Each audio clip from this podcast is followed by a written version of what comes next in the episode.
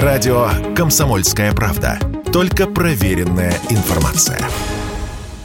Случаи заболевания оспой обезьян уже выявлены в Великобритании, Португалии, Испании, Швеции, Бельгии, Италии, Австралии и США. У инфицированных врачи отметили такие симптомы, как лихорадка, головные и мышечные боли, боль в спине, увеличение лимфоузлов, озноб и истощение, часто еще и сыпь. Начинается на лице, затем распространяется на другие части тела, включая половые органы. Со временем она превращается в корочки, и когда те отпадают, пациент считается незаразным. Инкубационный период от 6 до 16 дней дней, иногда 3 недели. Изначально оспа обезьян встречалась в странах Центральной и Западной Африки. В другие регионы заносилась лишь иногда. Это так называемый зоонозный вирус, то есть передается людям от нечеловекоподобных животных и в первую очередь от крыс, несмотря на название. Легко передаваемым этот вид оспы не является, и поэтому люди сталкивались с ним редко. Каким способом можно заразиться, радио КП рассказал академик Вадим Покровский, руководитель Федерального центра по профилактике и борьбе со СПИДом.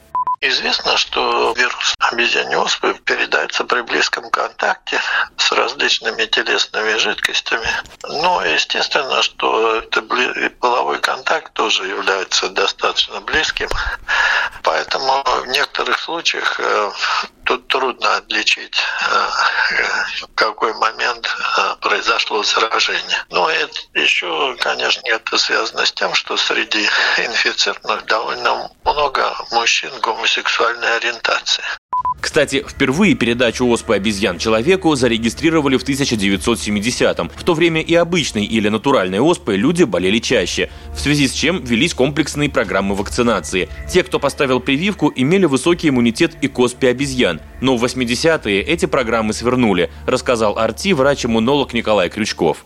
В общем, может быть, причиной является именно а, то, что прошло достаточно времени с момента проведения комплексных, масштабных а, вакцинационных программ а, по, профилактике натуральной оспы. Вакцина от натуральной оспы дает перекрестный иммунитет и к обезьяне оспе, и, соответственно, там эффективность высокая. И те, кто был в свое время в детстве да, вакцинирован от натуральной оспы, те, соответственно, сохраняют, должны сохранять большинство из них иммунитет и к обезьяне оспе в настоящее время. Но, к сожалению, таких людей становится все меньше и меньше, потому что где-то в середине 80-х эти программы были свернуты.